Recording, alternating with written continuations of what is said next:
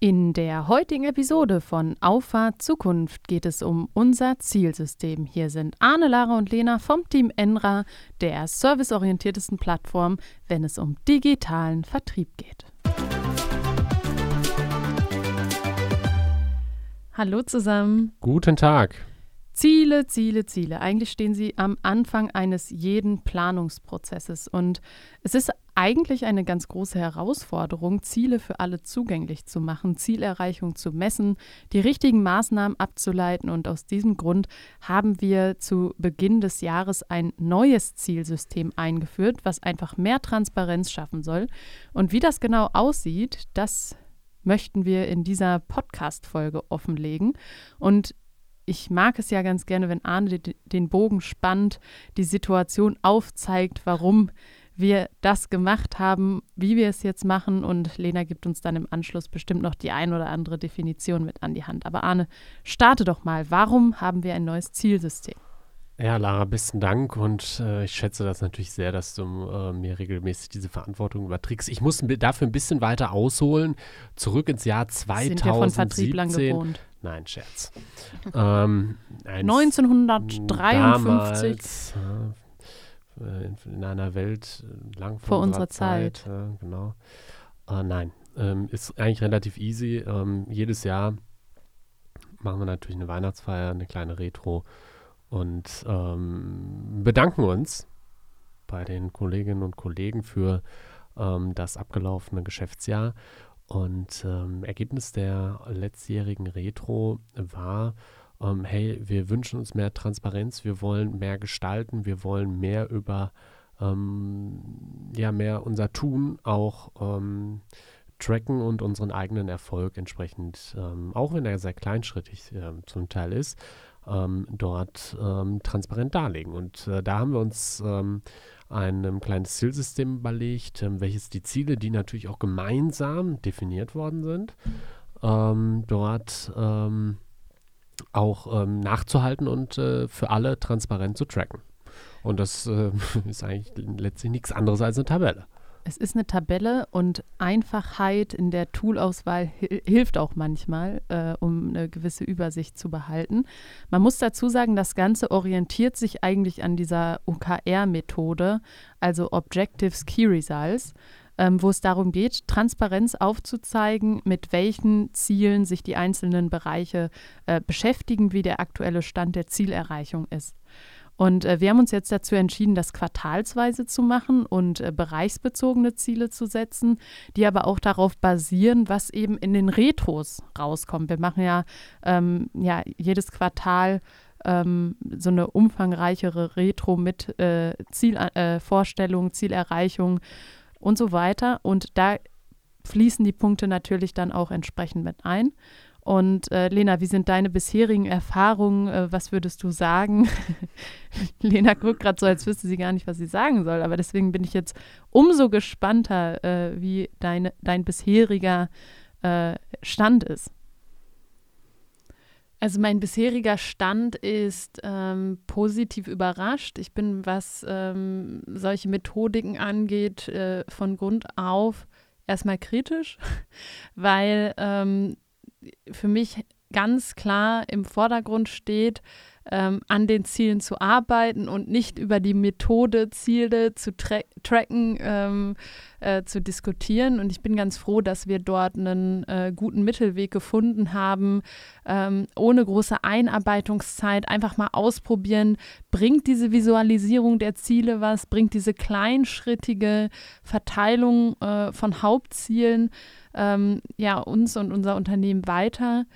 Ähm, das finde ich gut. Ähm, was ich zum Beispiel als einen kleinen Overkill empfunden hätte, wäre, wenn man dafür jetzt auch wieder ähm, einen, eine extra, einen extra Prozess anlegt und jeder dann eigene Ziele nochmal definieren kann. Das kann man machen bei einer Organisation, wo dieses Zielsystem schon total gefestigt ist, ähm, würde mir jetzt aber in der äh, Stufe, wo wir uns da bewegen, ähm, als kompletten Overkill erscheinen. Da gebe ich dir recht, wobei ich sagen muss, das Zielsystem soll dich ja nicht davon abhalten, dir noch weitere Ziele zu setzen. Keine meine, Sorge. Manchmal, äh, manchmal beschäftigt man sich ja auch mit Dingen und denkt dann, ja, okay, das könnte uns echt gut weiterhelfen und das probiere ich mal aus. Und wenn es funktioniert, machst du es ja auch, obwohl das Ziel jetzt nicht äh, unbedingt im Fokus stand. Du hast es ja schon gesagt, dass die Motivation, diese, ähm, diese gezielte Darlegung von Zielen eben ähm, zu ja, durchzuführen, ähm, ganz klar unter, der, äh, unter dem Wunsch äh, der Transparenz hervorgehoben oder hervorgegangen ist. Und ähm, deshalb äh, ist das natürlich zum einen ähm, ja irgendwo eine, eine, Visualisierung davon, aber auch eine Niederschrift, dass jeder einfach immer weiß, ey, wo sind wir gerade dran, was sind unsere Baustellen, wo müssen wir gucken, dass wir da irgendwie ein bisschen PS auf die Straße bekommen.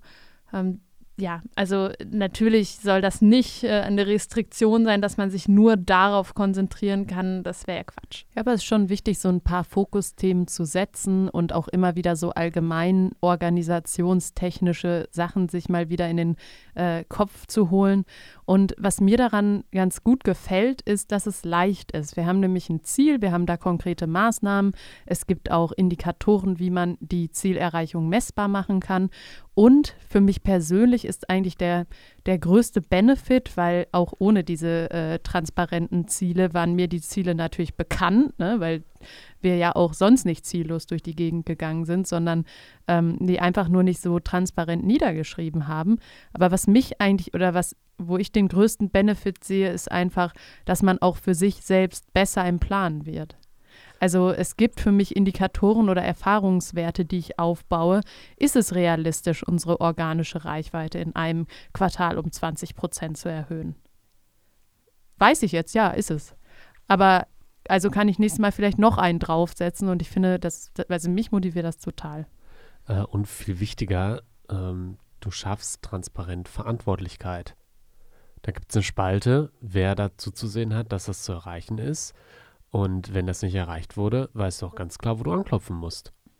Ja, das ist fördern und fordern. Ich finde auch, dass es total wichtig, seinen eigenen Verantwortungsbereich zu kennen, weil am Ende wollen wir ja immer mehr dahin, dass, dass ähm, ja die, die Menschen, die agieren, verantwortungsvoll Entscheidungen treffen und auch da ihre Erfahrungen sammeln und sagen, okay, das ist jetzt eine Entscheidung, da das, da tue ich mich überhaupt nicht schwer.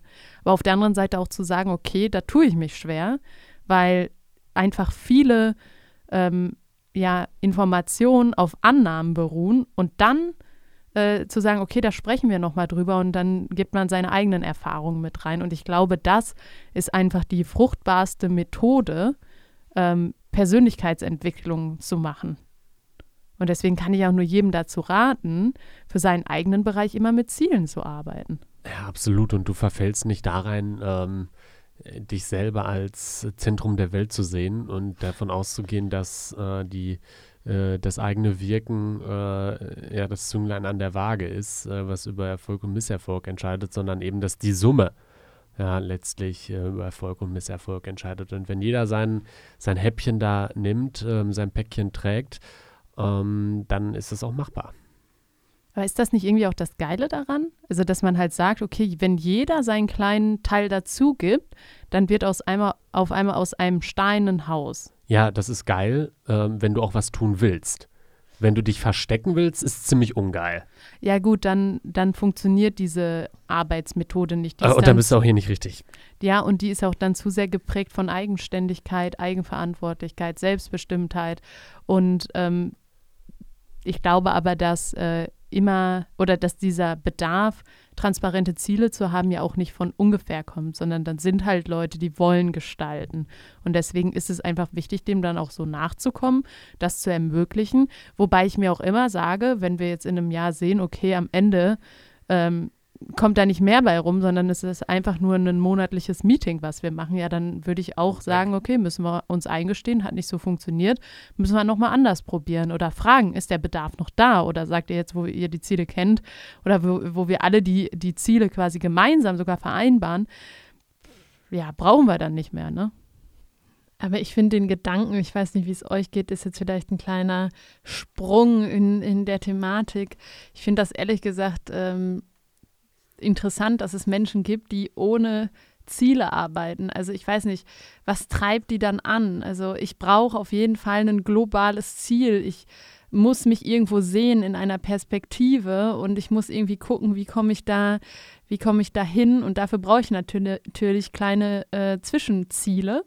Und ich frage mich immer, ist das dann so ein in den Tag hineinleben und mal schauen, wo man so rauskommt? Oder wie, wie kann ich mir das vorstellen? Ich denke, die meisten Leute machen den Fehler, dass die sich dann ein Ziel setzen, wo die viel zu lange für brauchen, was viel zu groß ist und dann demotiviert werden, weil sie es dann nicht in einem absehbaren Zeitraum erreichen. Ja, ja gut, das ist Quatsch. Ne? Ja. Es muss kleine Ziele sein, es müssen kleine Ziele sein, die erreichbar sind, auch in einer ansprechenden ähm, ja, Aufwendung von Zeit.